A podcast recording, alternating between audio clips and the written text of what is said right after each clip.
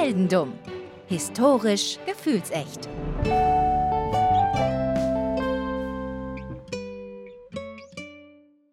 Hallo Daniel Hallo Philipp. und herzlich willkommen zu einer neuen Folge Heldendumm hier. Ja, wo eigentlich? Im digitalen Orbit, könnte man Äh, sagen. Im digitalen Orbit. Wenn man uns hört, klingt das, als ob wir in der Warteschlange beim Arzt wären, eigentlich im Wartezimmer. Wir haben aber nicht so eine geile Musik. Aber tatsächlich ist es so, weil wir, also beide, äh, gesundheitlich nicht auf dem Damm sind, aber alles für den Dackel, alles für den Club. The show must go on. The show must go on. Äh, wie viele, was für Kalendersprüche kriegen wir noch unter? Mal gucken. Äh, Ich, ich habe hab noch nicht mal einen Kalender. Ist, ich zähle nur noch die Tage. Du ritzt immer so Striche in die, in die heldendummen Bürowand. Ja. Äh, wir haben mittlerweile, äh, wir hatten eine, eine, eine glatte Ne- Tapete, jetzt haben wir Raufaser. So ungefähr, ja. Knastfeeling. Um die, um die Folge heute erfolgreich zu absolvieren, möchte ich, dass du eine Strichliste führst. Oh, das, wow. Also, das habe ich jetzt nicht erwartet. Ich, ich habe, ich bin vorbereitet. Ich habe einen Stift und ein Stück Papier. Oder auch eine Wand. Also, es geht auch. Das stimmt, du hast da ja schon, schon was eingeritzt. Also, du brauchst eine Strichliste, weil du gewisse Ereignisse mitzählen musst und wir werden gleich dann äh, auch sagen, worum es geht. Aber wir gehen erstmal zurück in die Vergangenheit. Ich nehme dich jetzt mit nach Belgien. Nach Belgien, also ich hätte jetzt beinahe schon wieder gesagt, wir waren schon ein paar Mal in Belgien, aber jetzt ähm, gar nicht so oft. Gar nicht so oft. Ich glaube, das letzte Mal in Belgien oder an der belgischen Grenze waren wir bei äh, unserem Sneakerkrieger am Anfang der Staffel. Richtig. Und ähm, tatsächlich gibt es einige Parallelen zwischen dir und dem Sneakerkrieger, zu denen wir gleich kommen. Es wäre sogar theoretisch möglich, dass ihr euch kennt. oh, Aber wir gehen erstmal in eine ganz andere Zeit, nämlich ins Jahr 1880 und zwar nach Brüssel. Dort wirst du geboren. yay. Brüssel 1880 ist halt eine, eine Stadt in Mitteleuropa, aufstrebende Zeit, nichts, worüber man jetzt groß längere Referate halten kann, es sei denn, man kommt aus Brüssel wahrscheinlich. Zeit, die sehr von Kriegen äh, geprägt ist natürlich weltweit, aber das kann dir egal sein, denn du wirst in eine aristokratische Familie Oh. hineingeboren am 5. Mai 1880. Deine Eltern sind äh, Ernestine Wenzig, das ist deine Mutter, und dein Vater ist Léon Constant Gislain Carton de Villard. Karton. Carton. Karton. Und du heißt Adrian Paul Gislain Carton de Villard. Karton. Carton. Karton. Wir nennen dich von jetzt an Carton. Oder liebevoll genannt Kartonage. ja, Kartonarsch könnten auch manche andere von dir denken, da kommen wir noch zu. Aber äh, ich habe ja gerade gesagt, wer deine Eltern waren.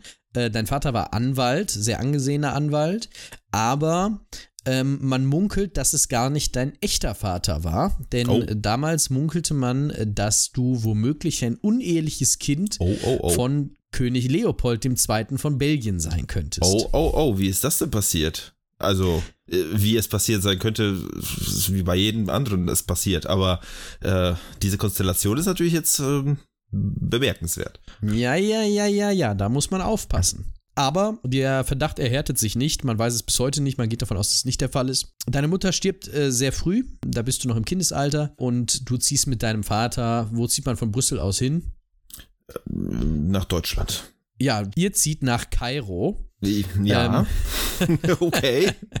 und ähm, dort äh, er lernt, äh, dort arbeitet dein Vater als Anwalt. Dann geht es von dort aus weiter für euch nach England, denn dein Vater hat jetzt eine englische Frau. Mhm. und äh, du gehst in England aufs Internat.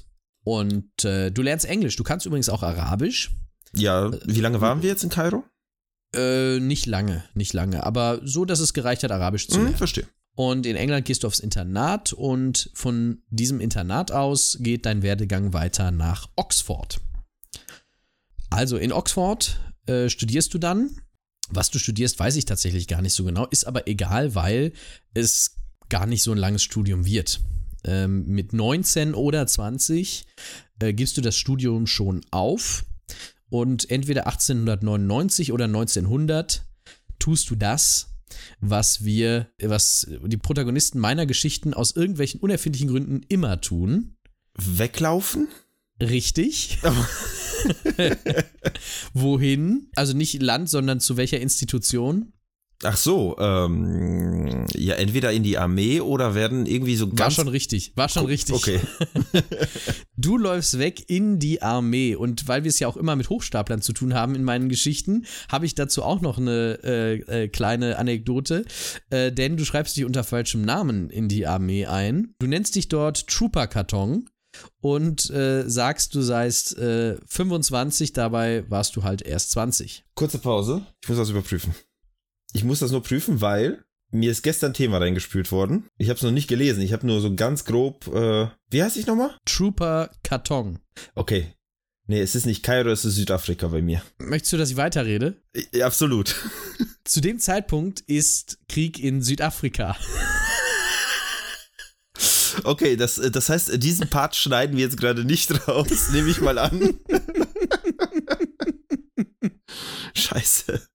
Ich bin, ich bin einfach jetzt nur gespannt, weil, weil wenn das äh, die Story ist, die, ich, die mir gestern reingespült worden ist, als quasi Empfehlung zu einem Video über das Thema, was ich in der nächsten Episode mache, äh, weil sie thematisch ähm, ähnlich sind. Das kann ich dir nicht sagen. Ich kann dir in jedem Fall sagen, für dich geht's nach Südafrika. Also, du wirst 1899 oder 1900 äh, Mitglied der britischen Armee und wirst dann relativ schnell auch nach Südafrika geschickt. Da ist nämlich aktuell Krieg und das war ja damals noch eine britische Kolonie. Äh, da tobt gerade der zweite Burenkrieg. Und, äh, du kommst dort an, kommst an der Front an und wirst quasi sofort zweimal angeschossen. Äh, einmal in die Leiste und einmal in den Bauch. Und ich trage keine Briefe mit mir mit, die mich irgendwie trägst- Plot-Armor-mäßig beschützen. Richtig, aber du hast eine Art von Armor, die ich äh, auch nicht erklären kann. Ich möchte dich jedenfalls bitten, jetzt zwei Striche auf deiner Strichliste zu machen.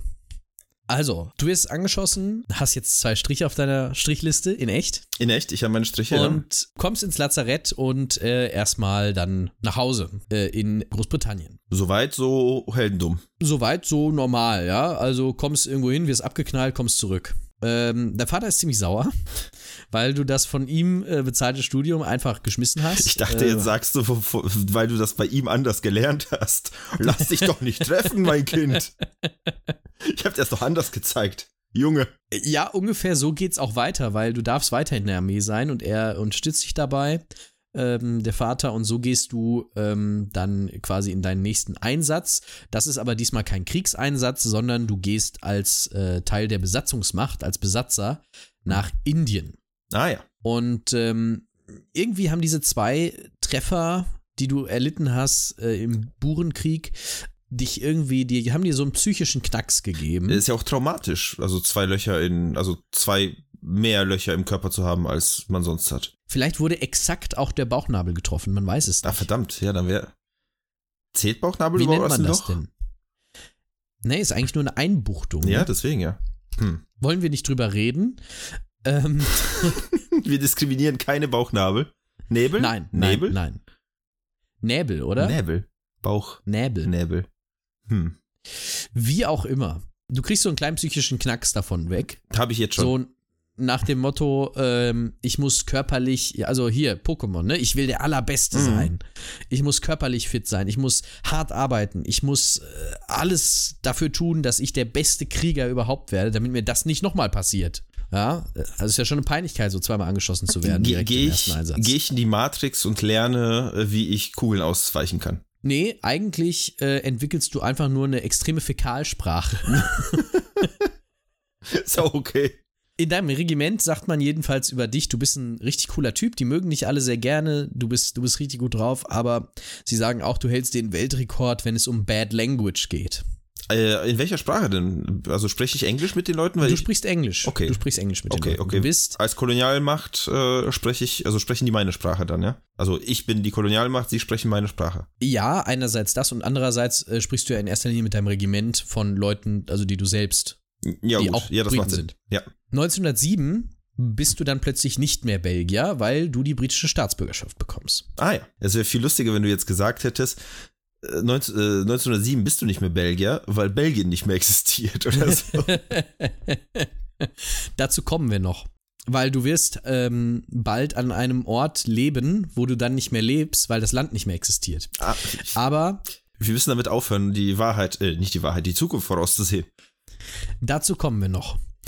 1908, du bist gerade 28, du heiratest und wie man das unter Aristokraten tut, heiratest du eine andere Adelige Hm. aus einem anderen Haus. Natürlich, man versucht die Häuser ja so ein bisschen zu, zu, zu verkombinieren. Richtig. Und du heit, äh, du heit.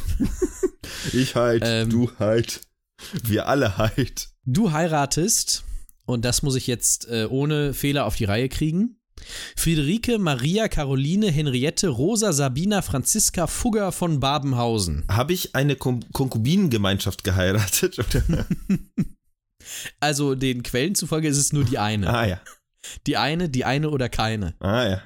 Du hast ohnehin schon, dadurch, dass du adelig bist, natürlich gute Verbindungen äh, in ganz Europa. Du kennst zum Beispiel den äh, belgischen Premierminister, ist nämlich dein Cousin.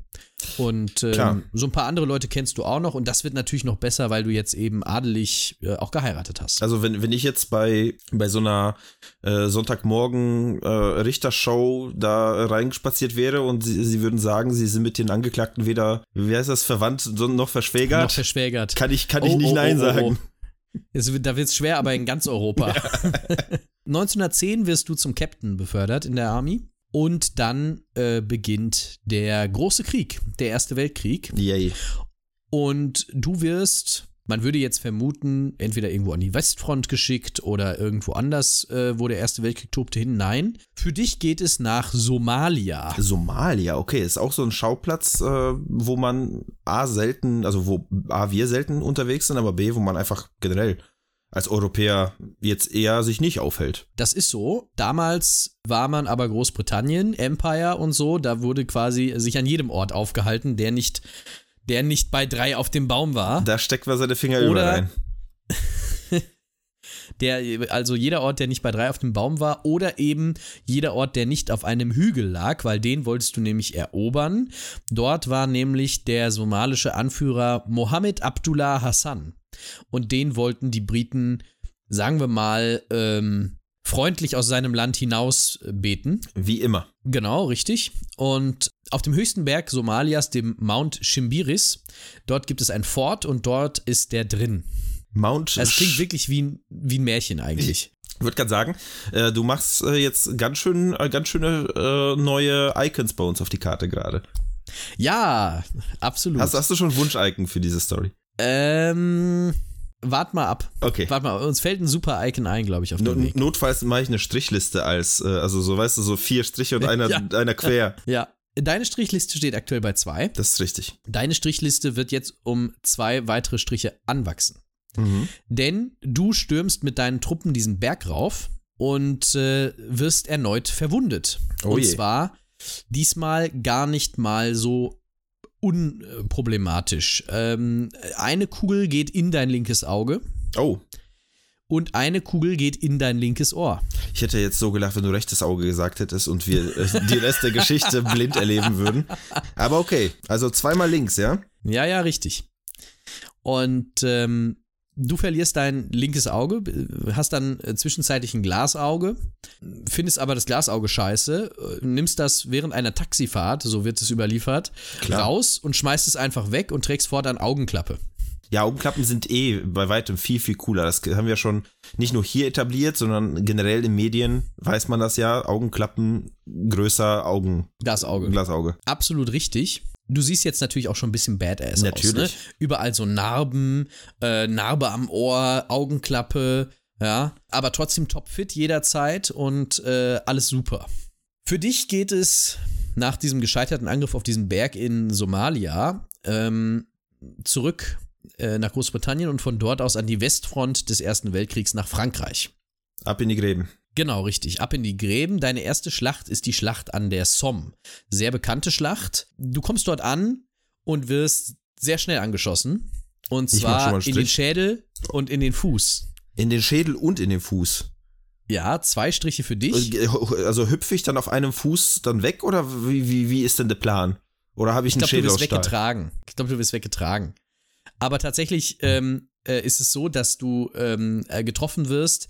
Von hinten wirst du, äh, also in den Kopf geschossen, aber die Wirbelsäule wird verfehlt Mhm. und daher ist es nicht tödlich. Aber äh, schon ganz schön schwierig. Ja, Scheint auch eine große Streuung gehabt zu haben, der Feind, wenn du in den Kopf ja und in den Fuß, getroffen Exakt, wirst. das habe ich auch gedacht. Oder, oder ich bin aus Versehen in einer Paintball-Schlacht gelandet. Und äh, da A hast du mit, dem, mit den Dingern eh Streu wie sonst was, ne? Und B, äh, ja gut, tut halt nur weh, ne? Du kommst ins Lazarett.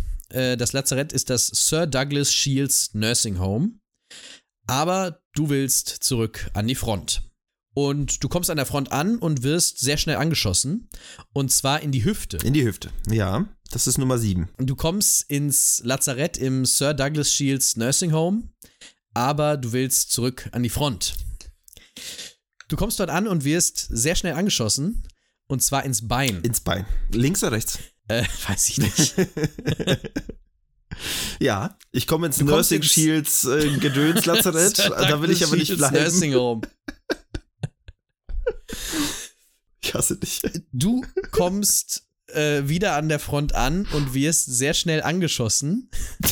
Und zwar ins andere Ohr.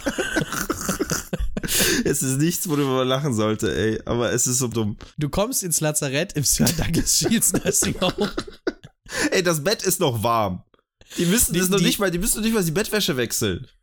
Die kommen tatsächlich. Ist es so, dass die, wenn die Krankentransporte kommen, dann legen sie dir deinen persönlichen Schlafanzug schon raus, weil sie wissen, dass du beim nächsten Krankentransport schon definitiv wieder dabei bist. Aber hey, ich, ich, ich komme wieder. Ah, Hier. Oh, bin ich, bin ich, bin ich der Terminator?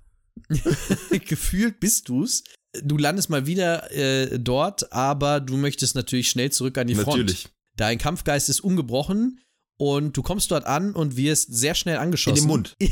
In die Hand. Ach, in die, das wäre nämlich meine nächste. Weil ich, ich, ich, ich habe jetzt schon ein Auge fehlt. Die Ohren fehlen und äh, jetzt, jetzt fehlt eigentlich der Mund, um die drei Affen zu machen. Aber wenn ich schon keine Hände mehr habe, dann äh, ist es auch okay für mich. Ja, Hand nehme ich auch. Deine linke Hand Meine linke wird Hand. Äh, angeschossen. Hättest du mir, Ähm, hättest du mir das gesagt, hätte ich mir so ein kleines, so ein kleines medizinisch, so ein Da Vinci hätte ich mir da hingemalt, weißt du, so ein äh, Und dann hätte so ich- ausgekreuzt. Genau, die Xer gemacht.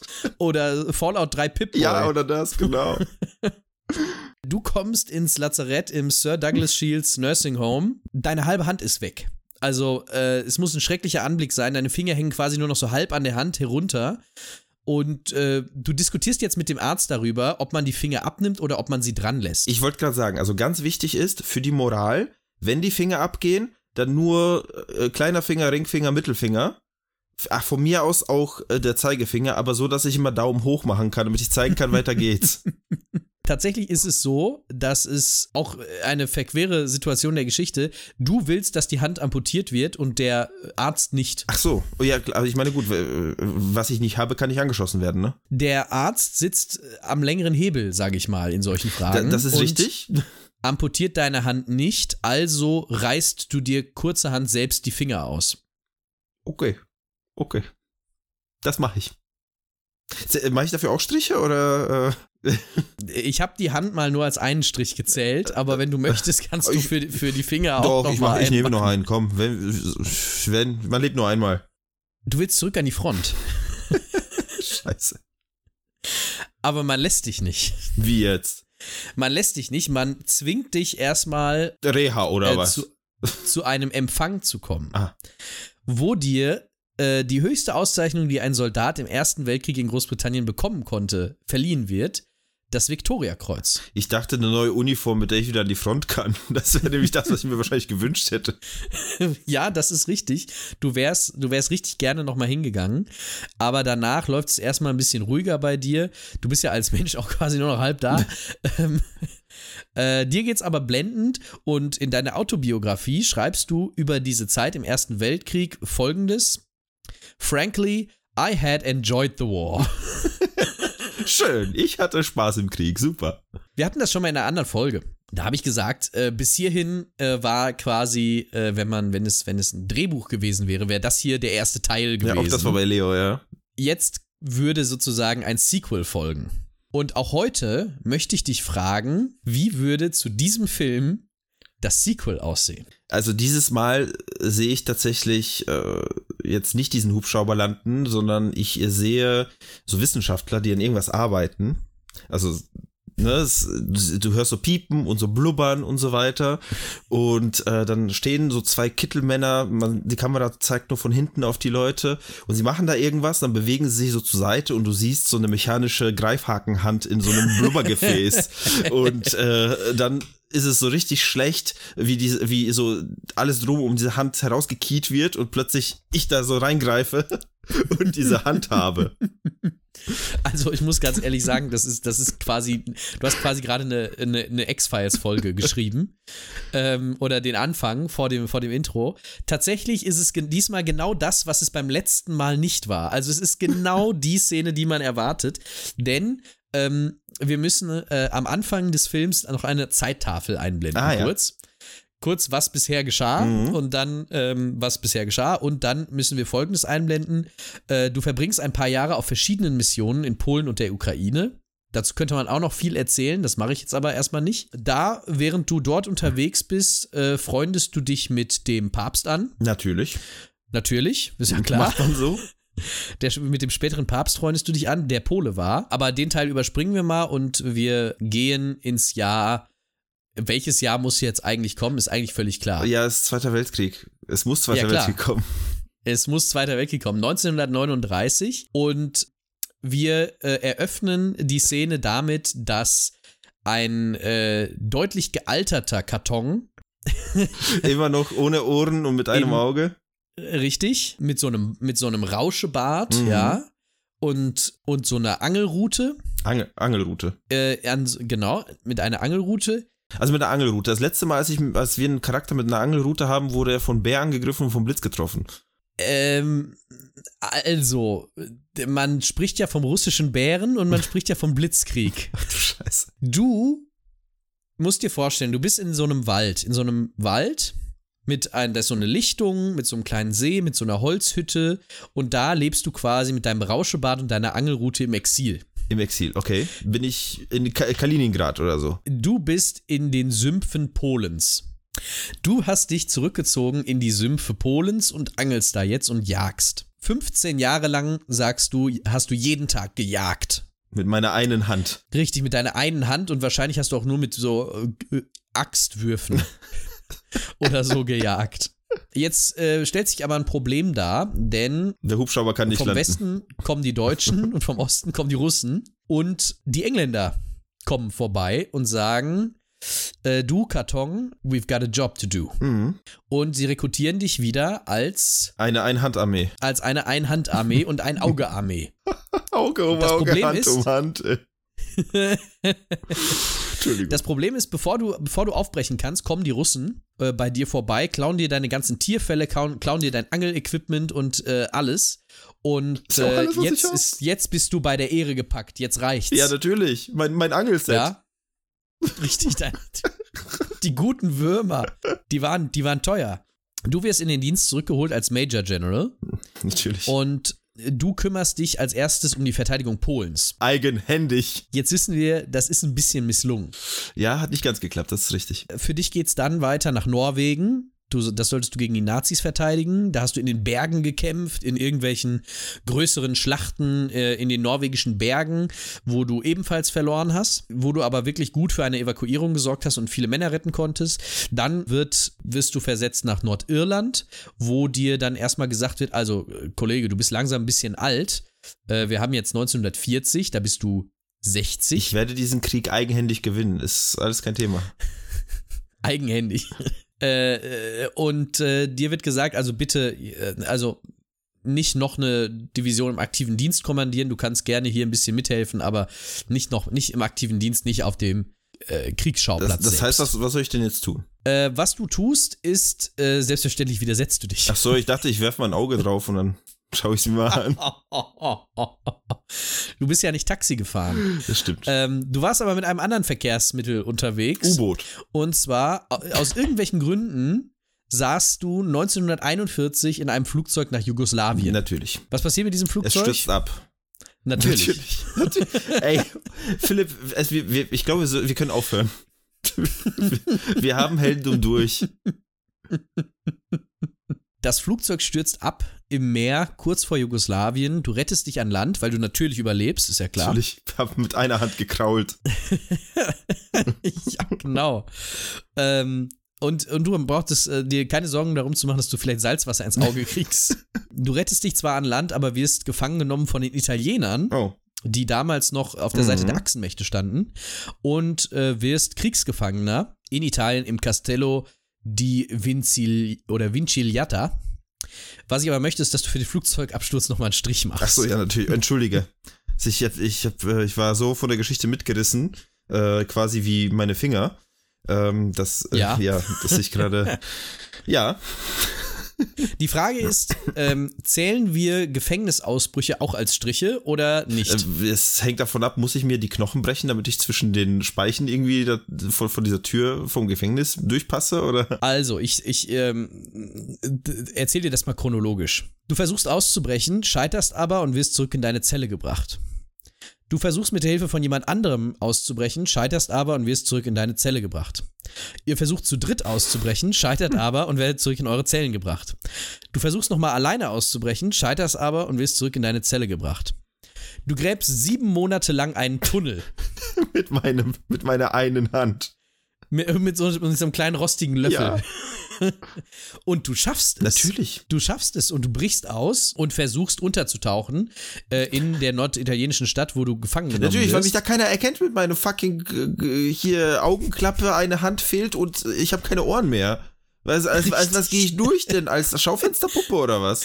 und das, das größte Problem ist, du kannst gar kein Italienisch. Ja, auch das noch. Ja, nach acht Tagen sitzt du wieder. Das hat nicht lang gehalten. Und dafür habe ich sieben Monate gegraben oder was? Richtig. Und äh, jetzt ähm, kommt der Moment, du erinnerst dich an den Kepler-Moment. Äh, manchmal bekommen Heldendumm-Geschichten ganz, auf ganz irre Art und Weise plötzlich welthistorische Bedeutung. Natürlich. Was, wer, was ist passiert? Wer bin ich? Du bist du. Es weiß nur niemand, dass du in dem, was jetzt passiert, vorhanden warst, dass du Teil davon warst. Die Italiener möchten, also wir haben 1943, ähm, mit Mussolini geht's zu Ende. Die Italiener wollen raus aus dem Bündnis mit Deutschland, wollen den Krieg beenden und stellen fest: Moment, wir haben doch einen britischen Generalmajor in Gefangenschaft. Und was dann passiert, ist ja logisch. Sie wählen dich als Verbindungsmann Natürlich. aus und schicken dich mit einem italienischen Verhandler nach Portugal, Natürlich. um an einem geheimen Treffen mit den Briten teilzunehmen. Natürlich. Weil ich so gut hören kann. Richtig. und knapp eine Woche später gibt es einen Waffenstillstand und Italien verlässt die Achsenmächte. Du warst also maßgeblich daran beteiligt, dass Italien im Zweiten Weltkrieg äh, die deutsche Seite verlassen hat, was dann ja letztlich auch Auswirkungen hatte auf die deutsche Kriegsniederlage. Man kann das Kopfschüttel leider nicht hören. wow. Als du Kepler-Moment gesagt hast, dachte ich kurzzeitig, ich äh, mache einen äh, Magic Trick und verschwinde nackt in einer Kiste und äh, fliehe so meinem meinem äh, oder du gehst durch oder Türen geh ich- oder reitst auf einer Kuh. Genau, auf einer, nackt auf einer Kuh nachts äh, aus dem Gefangenenlager äh, reiten. Das wäre auch sehr, sehr wir. Aber ja klar, wir beenden oder wir tragen dazu bei, dass der scheiß Zweite Weltkrieg kürzer wird. sowas ist ja auch nicht ganz unwichtig und deshalb kommst du zurück nach England und wirst eingeladen ins Haus von Winston Churchill. Und Winston Churchill sagt dir das, was äh, in dieser äh, Episode noch zur absoluten Absurdität gefehlt hat, nämlich Karton sei mein Statthalter in China. Was? Warum? Wie? Äh, ja, du bist zu alt für den Kriegsdienst. Der Krieg wird jetzt quasi langsam aber sicher durch die Alliierten äh, gewendet. Auch dadurch, dass man Italien jetzt nicht mehr als Gegner hat. Und Winston Churchill sagt, geh nach China und hilf mit im Pazifikkrieg. Und dort machst du eine Menge Diplomatie und Versorgung, so viel Arbeit im Hinterland. Zwischendurch fliegst du nochmal zur Konferenz von Kairo, die ja auch historisch nicht ganz unwichtig Ja. ist. Da bist du auch noch irgendwie mit am Tisch, ist ja Da klar. waren wir auch schon mal. Wegen irgendwas waren wir schon mal an der. Ich weiß wo, bei Boote, Boote, Boote. Sind wir da hingefahren und da wurde der Präsident angeschossen. Mit den Torpedos. Das kann Da sein. sind wir auf dem Weg gewesen. Vielleicht hatte der, der die Torpedos geladen hat, nur ein Auge. Vielleicht. Man weiß es nicht. Und konnte nicht hören. Aber falsche Armee, Ja, glaube ich ich. glaub auch. Äh, 1945, kurz vor Kriegsende, wirst du Knight Commander of the Order of the British Empire, darfst dich also Sir nennen. Oh ja.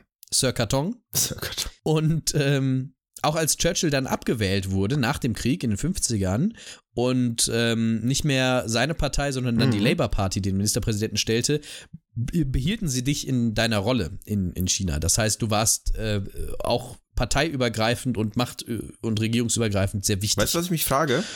Ich, ich nehme mal an, Chinesisch habe ich nie gelernt, ne? Äh, doch, du lernst es langsam, aber sicher. Aber ich kann's doch nicht also hören. du verbessert, du, deine Ohren funktionieren schon. Achso, Du hast halt nur, also stell dir einfach vor, du hättest sehr, sehr, sehr große Ohrlöcher. ah ja, okay.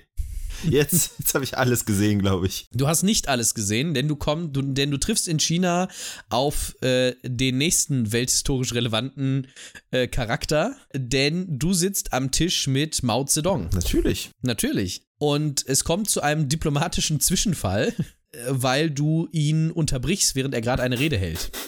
Mao Zedong ist total verwirrt, was ist jetzt hier gerade passiert, wer wagt es, meine Rede zu äh, unterbrechen, guckt dich an und fängt einfach an zu lachen.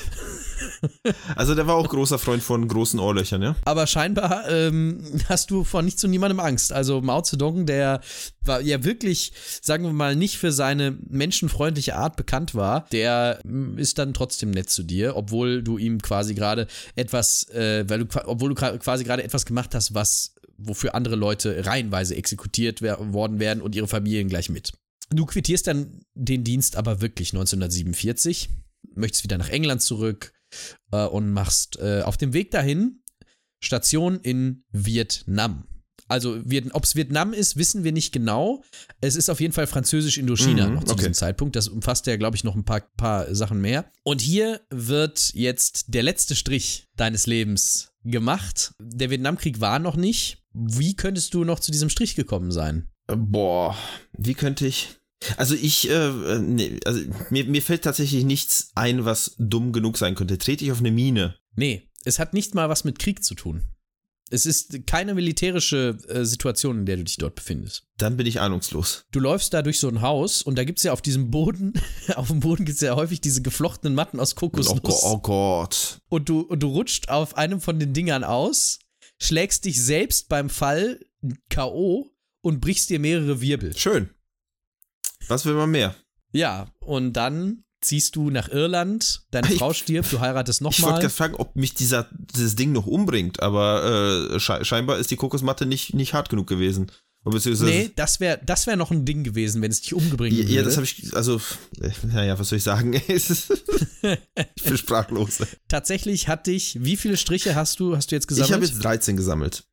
Passt sehr gut. Alle 13 Striche haben dich nicht umbringen können und nichts konnte dich umbringen, außer die Altersschwäche, als du am 5. Juni 1963 in Irland in deinem Haus mit 83 Jahren stirbst. Wow.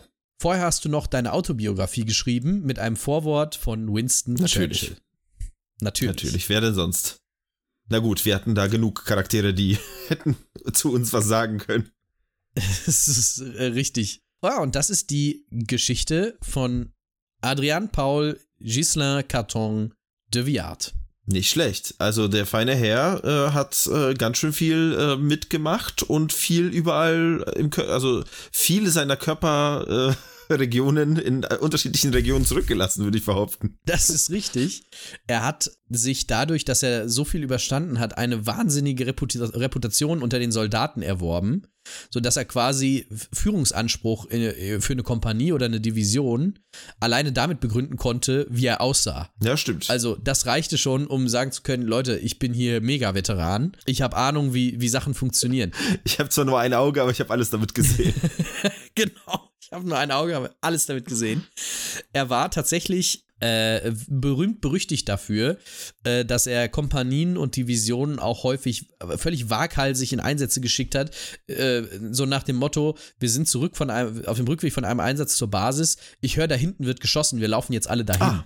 und gehen, gehen, gehen rein. Wir geben denen jetzt mal. Dass diese waghalsige Angriffsweise zu 13 Strichen auf dem äh, Tableau führt, hätte ja keiner ahnen können. Das stimmt, ja.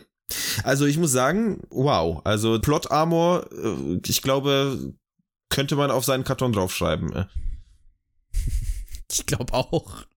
Ich glaube auch. Und ich glaube, man könnte auch eine dreiteilige Filmreihe draus machen, tatsächlich.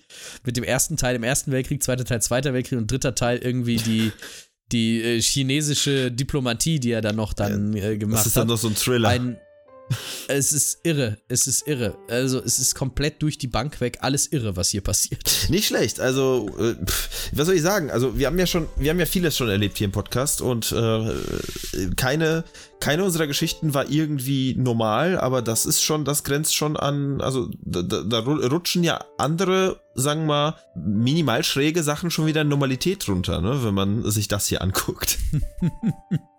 das glaube ich allerdings auch. Das glaube ich allerdings auch. Also, äh, der Kartonmann. Nicht schlecht, Herr Spechte. Hart abgeliefert, würde ich sagen. Ja, Philipp, vielen Dank. Äh, vor allem vielen Dank für die, für die vielen äh, Ortschaften jetzt auf der Karte, die wir so ein bisschen, wir, wir füllen diese Karte jetzt ein bisschen mit Leben, ne? Ja, wir sind gut rumgekommen heute. Ja, heute definitiv. Mal gucken, wo wir als nächstes hingehen, aber da wird es bestimmt auch ähm, sehr wirr. Ich bin gespannt. Ich bin gespannt. Ich bedanke mich fürs Zuhören, sowohl bei dir als auch bei euch da draußen und sage bis zum nächsten Mal. Bis dann.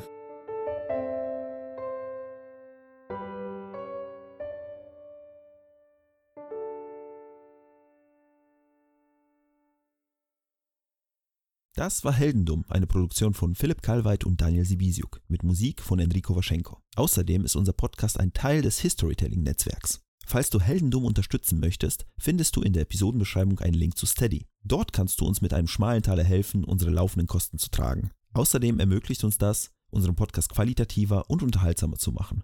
Und wenn du keine Möglichkeit hast, uns finanziell zu unterstützen, hilft uns auch jeder Kommentar, Bewertung und jedes Weiterempfehlen. Mehr Informationen zu unserem Projekt findest du wie immer auf unseren sozialen Kanälen und auf heldendum.de.